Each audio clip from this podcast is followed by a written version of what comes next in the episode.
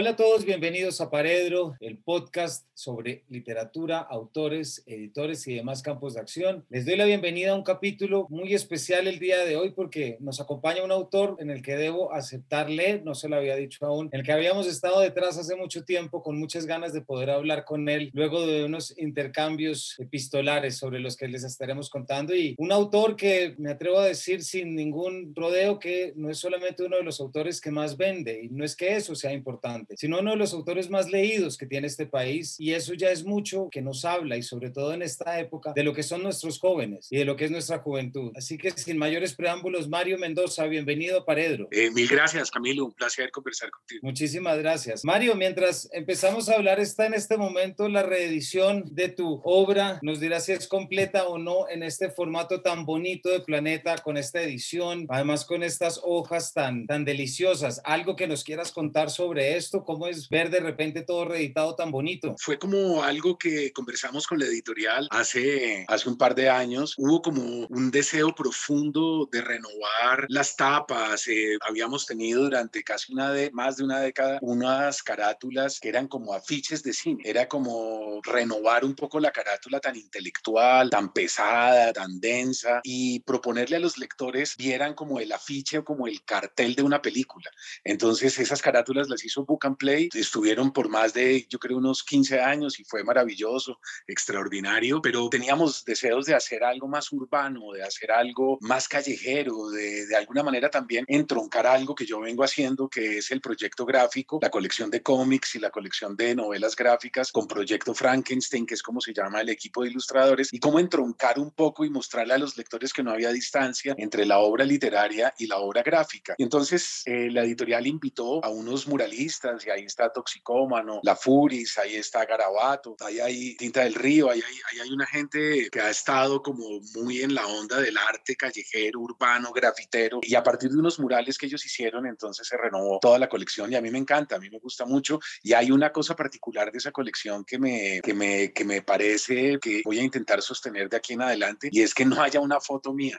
Eso es lo que más me gusta, que no haya una foto, sino que ya solo aparece una pequeña biografía del escritor, del autor, y ya está. No vamos a ver más esas fotos con las gafas de Riddick que nos habíamos acostumbrado a ver. Eso fue como un juego, un día con Book and Play que tomaron varias fotos y estábamos lúdicamente divirtiéndonos y de pronto alguien me pasó unas gafas de natación y entonces eh, nos tomamos unas fotos pero estábamos en realidad mamando gallo y de pronto esa foto fue la que se quedó y ellos dijeron, no, es como leer a Mario, es como descender y cambiar de elementos, echaron todo un rollo y al final terminaron dejándolo y eso me representó durante una década, pero yo ya la verdad estaba un poco cansado, fatigado de verme en las contratapas siempre con esa imagen. No, pues puedo entenderlo porque, claro, también forma parte de esa evolución. Pues Mario, me gustaría mucho leer y también leerle a nuestros oyentes un correo que nos cruzamos, este es el 22 de mayo del 2018 a raíz de un artículo que yo publiqué en la revista Arcadia. El artículo quedó titulado Mario Mendoza, un fenómeno editorial. Debo decir que no me gusta ese título porque creo que es más que un fenómeno editorial, no es una cuestión de letras, como decíamos ahí, era una gran pregunta, algo que también vemos y es ¿por qué Mario Mendoza es tan leído por los jóvenes, Mario, y esto es algo que también volveremos. Pero me atrevo a leer esto que me siento en realidad, Mario, leyendo un inédito tuyo, si me lo permites. Con gusto. Claro. Camilo, leí su reseña en Arcadia sobre mi trabajo. Me parece increíble que alguien del establecimiento literario por fin se haga ciertas preguntas. Le agradezco enormemente su generosidad intelectual al cuestionar, al dudar, aunque sea por un segundo, acerca de eso que en la academia hemos llamado el canon y que muchas veces no es más que acartonamiento y cobardía disfrazados. La estética de la forma apunta a la retórica, pero ahí no hay que olvidar que existe también la estética de la fuerza que apunta más a la vida y ambas son estéticas. A ambas les compete la belleza. Sin embargo, en una sociedad como la nuestra, adicta a los gramáticos y a los filólogos, es evidente que les interese más la primera, porque de alguna manera la estética de la forma deja la realidad intacta y perpetúa los privilegios de los fuertes y los poderosos. Es difícil que la retórica se adentre en los meandros de la América Latina profunda. El escritor de élite protege a los suyos, protege a aquellos que lo patrocinan y lo aplauden. Al elegir la estética, uno elige a su vez una ética. Unas palabras, Mario, que me parece que resuenan y creo que siguen resonando en gran parte de lo que tú piensas y de lo que tú haces, ¿cierto? Es que, es que fíjate bien, Camilo, que cuando yo, cuando yo opto por la forma o por la retórica o por esa corriente latinoamericana que es tan poderosa eh, y que yo disfruto a veces como lector, porque debo decir que como lector yo lo disfruto a veces mucho, es el torrente torrente de nuestro lenguaje, de nuestra lengua, que es abrumador, ¿verdad? El español es sumamente rico en juegos, matices, y eso significa a veces que uno se va quedando engolosinado en esos ritmos, en esos vértigos, en esas idas y venidas y en esos laberintos lúdicos que uno puede construir cuando está escribiendo. García Márquez decía que uno en realidad lo que tenía para encantar al lector era el ritmo, ¿no? Es como un tam tam, como unos tambores, como una percusión que uno va construyendo, ¿no? Eh, son como las corcheas y las semicorcheas para un músico. Entonces uno tiene el punto seguido, punto aparte, punto y coma, y eso va generando esa especie como de encantamiento o de hipnosis y el español permite unos ritmos tremendos que uno lo siente en la música también, uno lo siente en la salsa, uno lo siente en el merengue, uno lo siente en el hip hop,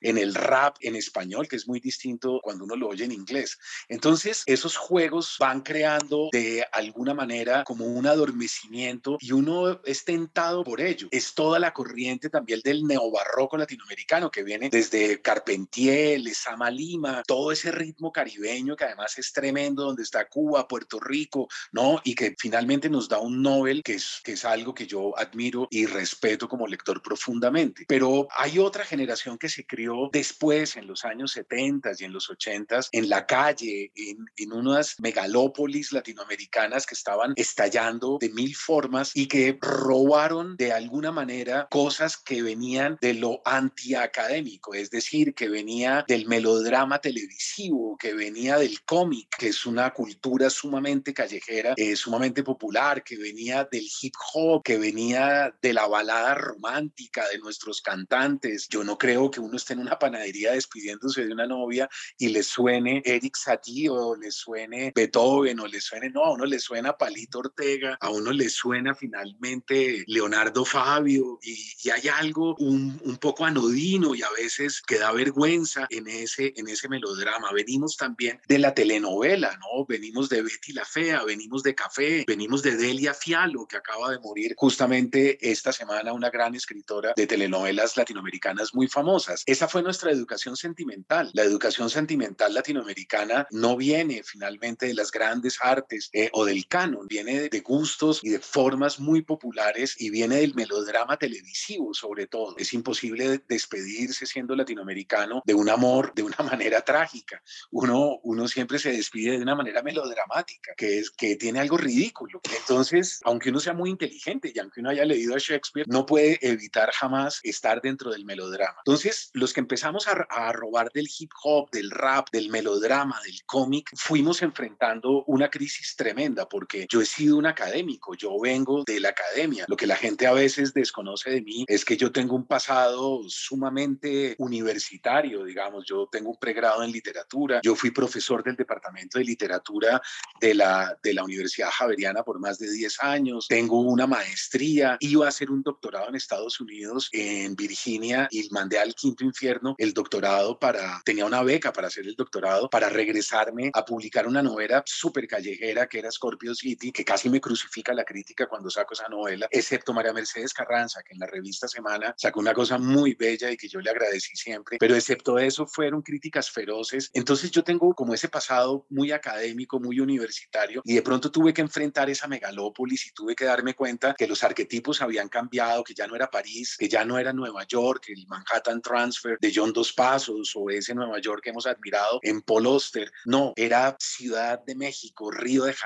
Bangkok, Bogotá, las favelas, el rap, los muchachos callejeros con sus cortes de pelo, sus crestas anaranjadas, de pronto subiéndose a los metros o a los buses de manera muy agresiva y muy violenta. ¿Y cómo contar esa ciudad? Entonces yo me di cuenta rápidamente que no podía agarrarme de Lezama Lima, no podía agarrarme de Carpentier, no podía cogerme de esa tradición que yo admiraba como lector, sino que tenía que entrar en unos vértigos distintos. Eso fue entrar en el anticanon y sabía que me iba a costar un precio terrible que me costó durante, y me sigue costando, durante más de 20 años, que era que la crítica y la academia finalmente me crucificaran como lo hicieron, pero creo que la aventura valió la pena y creo que ahí hay una obra en donde hay una búsqueda muy honesta, muy limpia, que a algunos les gusta, que a otros no, pero lo que no pueden cuestionar es la honestidad de la búsqueda. Exactamente, Mario, muchas gracias. Y además porque mientras te estoy escuchando, bueno, y que ya queda bastante claro lo que es esa estética de la fuerza y la estética del movimiento, movimiento, que es eso que protagonizó por lo menos la estética bogotana, ese redescubrimiento en la, ¿no? la primera década de los 2000 y lo que terminó siendo los 90. Y mientras te escuchaba, pues se me vino a la cabeza de nuevo lo que es esta novela, que ya te la he mostrado, que es mi edición de Satanás, que es mi segunda edición y como te mostraba, voy a mostrar a los espectadores mi feliz firma por Mario Mendoza en mayo del 2002. Mario, hay algo que va de la mano con lo que tú estás diciendo y es que cuando uno relee esta novela, reconociendo sobre todo eso que también tú señalas muy bien, que fue esa de repente la crítica como cogió y te dio la espalda prácticamente y empezó a crucificar, pues apareció el premio Sex Barral, apareció el premio por una, una novela que de alguna manera sigue siendo protagónico en lo que es la estética bogotana, en lo que sigue siendo además una estética que apela y llama a los jóvenes. Hace dos años hizo su tránsito a la novela gráfica, pero me gustaría que nos quedáramos con la versión novelesca. Mario, ¿cómo es tu recuerdo, cómo es tu relación con esta novela a punto de cumplir 20 años? Porque el próximo año ya está de cumpleaños. Sí, es que, es que mira, en, en ese jurado había una persona muy especial, un poeta que yo creo que fue el que quizás esgrimió, supongo, esto, esto que te digo no me consta, esto es lo que yo supongo, pero no tengo ni idea si fue así o no, pero por una conversación que yo tuve con él, me di cuenta que él era el que tenía los argumentos como más claros, que era Pergin Ferrer. Pergin Ferrer es un poeta catalán extraordinario, ha sido por ahí en algunos momentos sugerido para el premio Nobel y es un escritor y un tipo fantástico, muy irreverente. Y me di cuenta que él se dio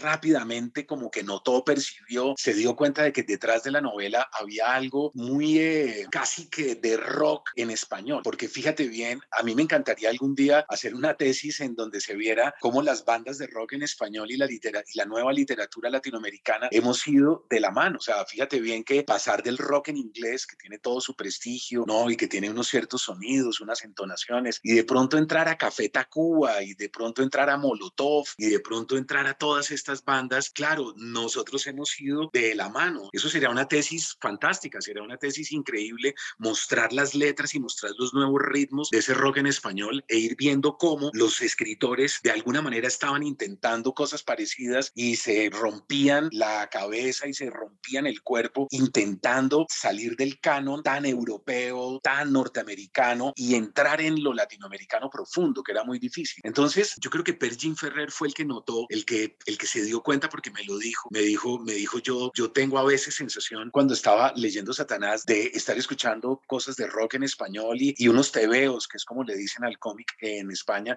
y unos tebeos españoles. Y yo dije, increíble, este tipo se dio cuenta enseguida de lo que yo estaba haciendo, pero creo que fue él el que debió empujar seguramente. Y luego el jurado leyó con enorme beneplácito, con cierta frescura. Ahí estaba Almudena Grandes. Y no olvides que ahí estaba también el escritor de Tres Tristes Tigres. Guillermo Cabrera Infante, Adolfo Cabrera Infante. Feragin Ferrer, Almudena Grandes, José María Merino, Justo Navarro y Jorge Volpi. Y Volpi, exactamente. Sí. O sea, como un mexicano de mi generación. Y por el otro lado, un escritor que tenía un profundo sentido del ritmo, que era Cabrera Infante. Entonces, eso fue lo que me benefició, pero fue terrible porque aquí hubo gente incluso que sugirió que yo había podido manipular el jurado y eso era completamente ridículo. Imagínate, yo vivía en la floresta y era un profesor de literatura. Jamás en mi vida había salido de Colombia. Mi obra nunca, yo sí, pero digo, mi obra como autor, yo nunca había sido traducido, nunca había sido publicado por fuera del país y llamar yo, ¿a quién podía yo llamar a presionar para que votara por mí? Era completamente estúpido. Alguien, alguien incluso en la rueda de prensa en Barcelona me dijo, porque recuerdo la pregunta textual, me dijo, ¿quién se movió entre bambalinas para que usted ganara el premio, Mendoza? Y, y yo, y yo no entendí. Entonces yo, Camilo, le dije, yo no entiendo la pregunta. Me dijo, le estoy preguntando quién es su agente literario. O sea, ¿quién fue la persona que se movió para que usted se ganara esto? Y yo le dije, yo no tengo agente literario. Me dijo, no le creo. Y públicamente le dije, yo lo reto a que usted encuentre el contrato que yo firmé, un agente o una agente literaria y yo regreso el premio. Y era verdad, Camilo, yo no tenía a nadie, yo no tenía agente. Yo, al día de hoy sigo sin agente literario, ¿me entiendes? Entonces yo soy una persona que va escribiendo, habla con sus editores, tiene muy buena relación con ellos, publico los libros y los libros se encargan ellos de ir buscando su destino. Pero el premio fue en Franca Lee y yo era un don nadie y lo digo a mucha honra porque eso implica la limpieza del premio. Yo sí recuerdo muy claro cómo la, o sea, evidentemente toda la, la discusión que trajo, las acusaciones, los artículos en el país de Ignacio Echavarría, me acuerdo, etcétera. Pero sin embargo, la novela llegó para quedarse, Mario, y quedó y de repente apeló a la conciencia y a la estética de miles de jóvenes que al sol de hoy la siguen leyendo, la siguen visitando y siguen encontrando en ellas unas respuestas categóricas de personajes que están a punto de tomar decisiones bajo una inminencia que hace caso precisamente de la estética del movimiento. Si algo caracteriza a estos personajes, puedo decir, no sé, prácticamente, o podemos ir viéndolo desde Relato de un asesino, que en el prólogo a esta nueva edición tú también hablas de cómo precisamente esta es una novela que tú utilizas para romperte de lo académico y yo te entiendo perfectamente lo que eso representa. ¿Por qué no nos cuentas un poco lo que resultó y cómo empezó a hacer ese camino ya una vez defines? Porque recuerdo también ese libro de cuentos, Una escalera al cielo, y después aparece este y aquí ya hay como un Mario Mendoza 2.0, de pronto no 2.0, sino el que siempre había estado y que sencillamente el público estaba pidiendo algo distinto. Yo creo, Camilo, que cuando vino lo de la masacre de Poseto fue algo muy raro, porque si tú recuerdas, nuestra violencia es una violencia de otro estilo. Nosotros somos de la violencia guerrillera, de la violencia paramilitar, de la violencia del narcotráfico. Fue una década convulsa. Asesinaron a Pardo Leal, asesinaron a José Antequera, mataron a Pizarro, mataron a todo el mundo. Todos los candidatos de la izquierda prácticamente fueron asesinados. Bernardo Jaramillo, empezaron el exterminio de la UP, terminan matando un tipo de centro como era, como era Galán, terminan matando tipos de derecha como era el periodista y director del periódico El Siglo, Álvaro Gómez, que me había corregido textos porque yo había publicado en el Nuevo Siglo cosas ahí como era el único periódico que me había publicado, entonces mi papá se reía mucho porque era un profesor de la Nacional y decía lo que me faltaba, pues un hijo godo publicando en el siglo, pero la verdad es que Álvaro Gómez era un tipo tremendo, era un corrector eh, y fue un tipo al que yo le aprendí muchísimo, todas las correcciones que me hizo de mis artículos nunca, nunca las olvido. Y digamos que en esa, en esa década tan convulsa y tan difícil entra la masacre de Poseto, que es una violencia que no conocíamos, completamente inédita, ¿no? Un asesino culto, sofisticado, políglota, que quiere ser artista y escritor. Eso era del mundo anglosajón. Eso lo habíamos visto en las películas y lo habíamos leído en los textos anglosajones, ¿no? Más adelante, porque ahí no se había nombrado ese asesino todavía, necesitaríamos una década, casi 15 años, para poder nombrar que es un spree killer, ¿no? Que es un asesino relámpago. Entonces, eh, cuando entra eso y fractura la ciudad en dos, yo me doy cuenta de que acabamos de entrar en otra cosa, en otra zona, que algo está pasando y esa obsesión como por dar con las claves de esa ciudad latinoamericana me obligan a entrar en el eh, relato de un asesino y en Satanás. Pero yo lo que creo que los lectores jóvenes percibieron ahí es que la desesperación del spree killer en una medida pequeña, reducida, la tenemos todos, que de alguna manera todos estamos contra las cuerdas, que todos estamos cansados de nosotros mismos, que es una época en donde somos un poco psicóticos, depresivos, en donde desconfiamos de nosotros mismos. Nosotros no tenemos esa seguridad en nosotros que tenían nuestros padres. ¿Te acuerdas que era, que era una cosa increíble cuando el papá llegaba a la casa y hablaba, hablaba con una seguridad, daba órdenes y ponía una ética y unos horarios en la casa, dictaminaba, aconsejaba. Hoy en día nosotros, a la edad que ya tenemos, Camilo, no somos capaces de tener ese tono de nuestros padres por una sencilla razón, porque nosotros desconfiamos de nosotros ya todo el tiempo, no nos sentimos capaces de dictaminar qué es lo que hay que hacer, cuál es finalmente la ley. Entonces, yo creo que estamos perdidos, extraviados, estamos un poco catatónicos, estamos con antidepresivos, estamos en un mundo sentimental que está cruzado por el desamor, por algo que nosotros mismos no entendemos y vivimos en ese mare magnum de confusión. Entonces, yo creo que los lectores jóvenes se identificaron curiosamente con esos personajes que estaban ahí y yo di en el blanco sin quererlo. Ahora, yo siempre creí que en la medida en que el establecimiento construyera un mundo mejor, mi literatura iba a ser cada vez más marginal, iba a ser una cosa de culto como de muy pocos. El problema es que el establecimiento hizo todo muy mal, entonces fue creando más injusticia, más marginalidad, más desesperación. Las redes sociales fueron creando todavía una confusión aún mayor, ¿verdad? Y un desespero aún mayor y la obra fue teniendo cada vez más personas que estaban al margen y menos personas en el centro. Pero eso fue aleatorio, eso fue en, en, en realidad algo muy curioso y pues bueno, se lo debo un poco a la mediocridad y al fracaso de nuestros dirigentes. Pues yo creo, Mario, pero esto lo voy a retomar, lo, lo pongo a manera como de, solo lo que voy a volver, que yo creo que de alguna manera leer tus obras, conocer tus personajes, es tener una guía práctica para entender muchas de las aspiraciones y de las emociones que están viviendo los jóvenes en los últimos dos, tres meses en Colombia. Y mucha de la apuesta a flor de piel de lo que es esa exclusión, de lo que es ese no escucharse y de lo que es esa búsqueda de decisiones categóricas que muchas veces no pasan por el diálogo, no pasan por la transformación como le ocurre a tus personajes, que en dos páginas pueden pasar muchas cosas y luego en diez se puede ralentizar. Pero esa velocidad de la que volvemos hablando parece a través de tu novela darle a los jóvenes dos cosas que yo estaba anotando aquí. Por un lado, pienso en títulos como La melancolía mayoría de los feos, ese sentido de la vulnerabilidad, esa vulnerabilidad que se puede sacar, ese sentido de outside, pero algo que venía con tus otras public otra colección, digámoslo, y es algo que yo sé que los jóvenes que te siguen lo tienen muy tatuado, que es escribir es resistir. Sí, pues mira Camilo, yo creo que el mundo intelectual ha sido cómplice de lo que ha sucedido, porque fíjate que el mundo intelectual construye élite sin darse cuenta, pero se va elitizando. En el mundo intelectual hablan de democracia. Entonces, si tú le preguntas a cualquiera dentro del mundo intelectual y dentro del panorama cultural colombiano, entonces todo el mundo te dice,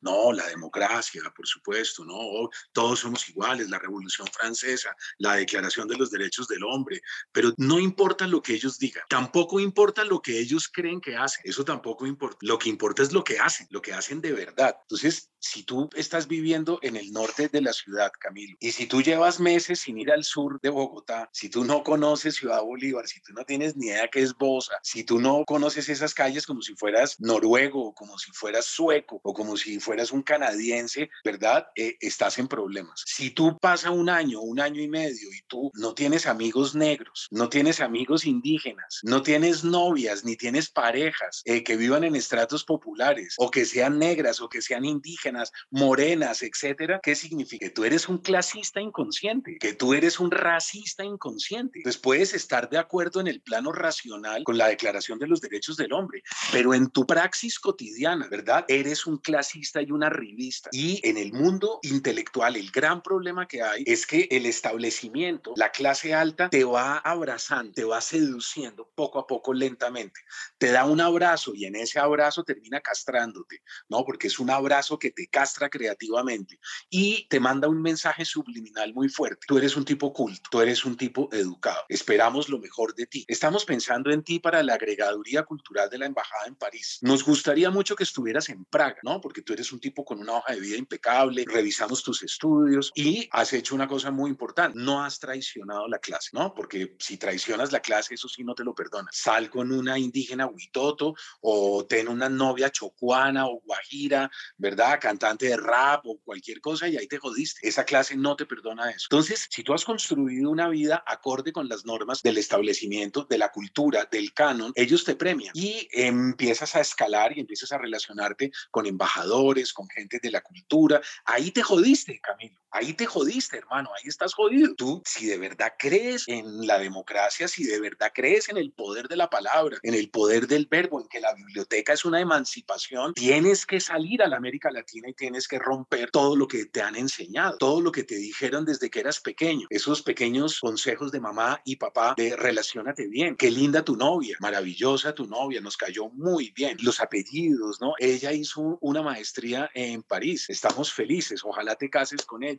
entonces tú vas guardando las normas y en el fondo eres un tipo obediente que reprodujo los esquemas de la violencia en Colombia. Porque ¿cuál es el origen de la violencia en Colombia, Camilo? Que no nos mezclamos, no nos mezclamos, ese es el origen. Los muchachos de las barricadas están ya hartos, saturados, no pueden más con el clasismo casi que estructural y con el racismo estructural, ¿verdad? Que hay en la sociedad colombiana. Entonces los hemos dejado de lado, los hemos marginado, los hemos excluido los hemos insultado, les hemos escupido, les hemos mentido. Y eso es lo que ya no pueden más. Ellos prefieren morirse, como decía uno de los carteles que yo vi en una de las marchas y de las protestas atrás tenía un cartel que decía dispárenme mátenme, no puedo más, ¿verdad? Ya qué ilusión, ya no hay becas, ya no hay forma de entrar ahí. Entonces seguimos lanzando libros en salones elegantes. Entonces nosotros vamos al hotel tal, alquilamos el salón tal y una persona que también es de la élite presenta el libro del escritor tal y entonces ¿quiénes entran ahí? Pues si tú eres de Sierra Morena, si tú eres de Lucero Alto, de, Lucero Bajo, si tú eres de Danubio Azul o de Altos de Cazucá, vas a entrar a ese salón elegante. No, ¿por qué?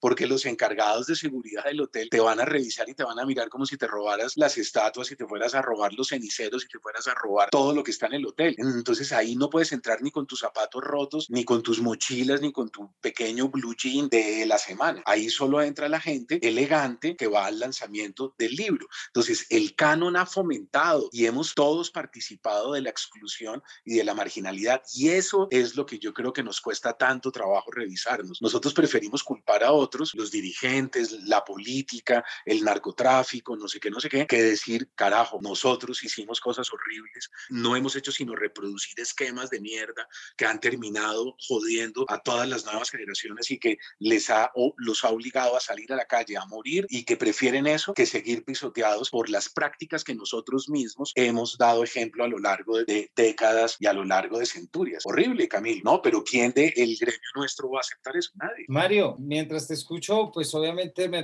resuenan personajes y tramas, pero aunque todavía nos queda un ratico, no, no quiero que se nos acabe el tiempo sin preguntarte, Mario, porque sé que muchos de nuestros oyentes se lo preguntarán, ¿cómo es tu ejercicio literario en el momento en el que tienes estas convicciones y las conviertes en novela? Porque ya sabemos que tienes un estilo determinado, unas estructuras. ¿Hay alguna práctica que tú lleves? ¿Hay algo que, cómo consigues tus historias? O de pronto cuando vas a escribir la novela, repasas novelas que te hablen sobre ella, ¿nos cuentas un poquito de tu técnica? Mira, yo tomo muchas notas de mil cosas que me parece que podrían convertirse en relatos o en novelas. Tengo libretas enteras, cuadernos, pero en realidad se me va muriendo el 90% de lo que tengo anotado ahí se muere. Pero hay cosas que me persiguen, que me obsesionan, que no me dejan dormir y que se me imponen a las malas, que a veces yo quisiera olvidarlas, pero no puedo. Esas son las que termino escribiendo. Primero es algo muy irracional, es algo muy que no pasa, digamos, por diagramas, por estructuras narrativas, es algo completamente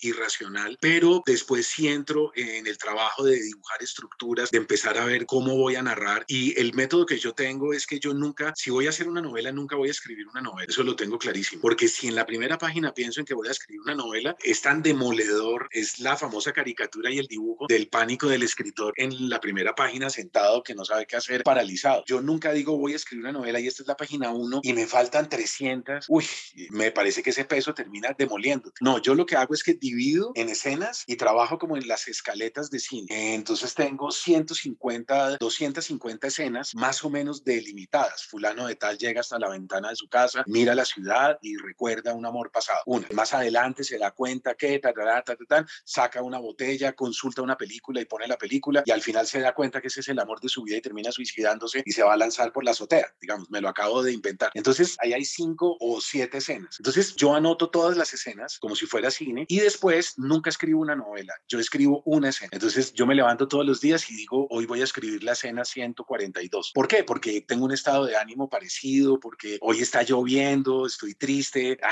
me siento viejo y creo que puedo entender lo que siente ese personaje en ese momento. Entonces escribo esa escena, dejo la escena quieta, es una página y media, dos páginas. Si estoy con mucho entusiasmo, pues hago dos escenas y ya, no hago más y me olvido de eso. Al día siguiente escribo la escena 7 y la escena 16. Entonces estoy de estados de ánimo y voy navegando día a día de una manera muy orgánica con mis estados de ánimo, con mis ideas, con lo que voy sintiendo con el texto. Y entonces yo nunca escribo una novela, yo solo escribo escenas y al final si reúno, miro y digo, miércoles, esto funciona, no funciona, y tengo que empezar a unir, a cortar, ya es el trabajo más como de un editor, y ahí intento que el hilo narrativo y que el ritmo sí se mantenga, pero eso es un trabajo más de colcha de retazos, de costurera, digamos, que no se noten las costuras, que todo quede bien, de remendar, de botar también a la basura, de reescribir parrafitos, pero ese trabajo no es tan estresante. Y al final, de manera milagrosa, tengo una novela, pero nunca me propuse hacer una novela. Sino más bien como lo que llaman un tableau, es decir, como los distintos retratos que van a conformar. Muchos oyentes te lo van a agradecer y quisiera cerrar con este que es tu último libro, Mario. ¿Por qué? Porque nos acabas de contar cómo escribes o no escribes novelas y en las primeras páginas de este libro hay una noción muy clara de no estamos para novelas. Esto, este palo no está para esa cuchara. ¿Por qué no nos cuentas un poquito de este libro? Porque de nuevo parece que gran parte de lo que muchos de tus personajes, no vengo aquí a decir una cuestión profética tampoco, pero sí es verdad que muchas de las acusaciones que vienen haciendo tus personajes desde Buda Blues y en muchas otras novelas, pues se terminaron cumpliendo un poco, ¿cierto? No solamente desde el auge del COVID, sino también desde todo lo que se ha manejado a través de. ¿Por qué no nos cuentas los lectores que van a encontrar acá y cómo fue tu escritura durante el aislamiento? Yo venía esperando una pandemia. Fíjate bien que yo escribí un libro que se llama El libro de las revelaciones. Y si uno mira esa carátula hoy, Camilo, parece una carátula completamente profética,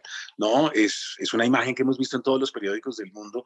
Y ese es un libro del 2017, si no me acuerdo mal, porque yo venía leyendo todo los informes de la Organización Mundial de la Salud. Y la Organización Mundial de la Salud, desde el SARS, desde la primera H1N1, H1N3, luego cuando vino el ébola, chikungunya, zika, etcétera, ellos venían dándose cuenta que había como un amago de pandemia cada dos o cada tres años y que por fortuna no había sucedido, pero ellos dijeron, va a llegar un momento en que hay un patógeno X, así lo llamaron, y ese patógeno X, X se va a salir de control. Entonces yo dije, esto es absolutamente cierto, esto tiene que suceder. Entonces le, le fui apostando, le aposté en la saga juvenil, le aposté en el libro de las revelaciones y cuando la pandemia llegó, ya nosotros con Proyecto Frankenstein estábamos trabajando dos cómics y uno en donde ya había gente con mascarillas, había una pandemia, también en el último día sobre la Tierra veníamos trabajando guiones en esa línea y yo no me sorprendí tanto. Yo dije, claro, esto es lo que la Organización Mundial de la Salud venía advirtiendo y sucedió, pasó. El vértigo, digamos, de los, de los transportes contemporáneos, los trenes, los aviones, los aeropuertos hicieron que el virus eh, se propagara rápidamente. Ahí yo dije, voy a ver si, si hay muchos escritores llevando un diario. Era, era inevitable no pensar en Diario de la Peste o pensar en Camille o en Boccaccio o en todos o en Daniel Defoe. Entonces yo dije, yo creo que todos van a hacer lo mismo que yo voy a hacer. Y en efecto vi que había un libro que acababa de salir, Los días de la peste, no, eh, Los días de la fiebre de Solano. Y lo leí con enorme entusiasmo. Solano vive en Corea, vive en Seúl y a mí me pareció un libro precioso, me pareció un libro de una delicadeza, de una suavidad. A mí me gusta mucho como, como escribe él y es, y es de una ternura casi que infinita. Entonces yo dije, qué belleza, qué, qué dulzura vivir de alguna manera la pandemia desde esta sensibilidad.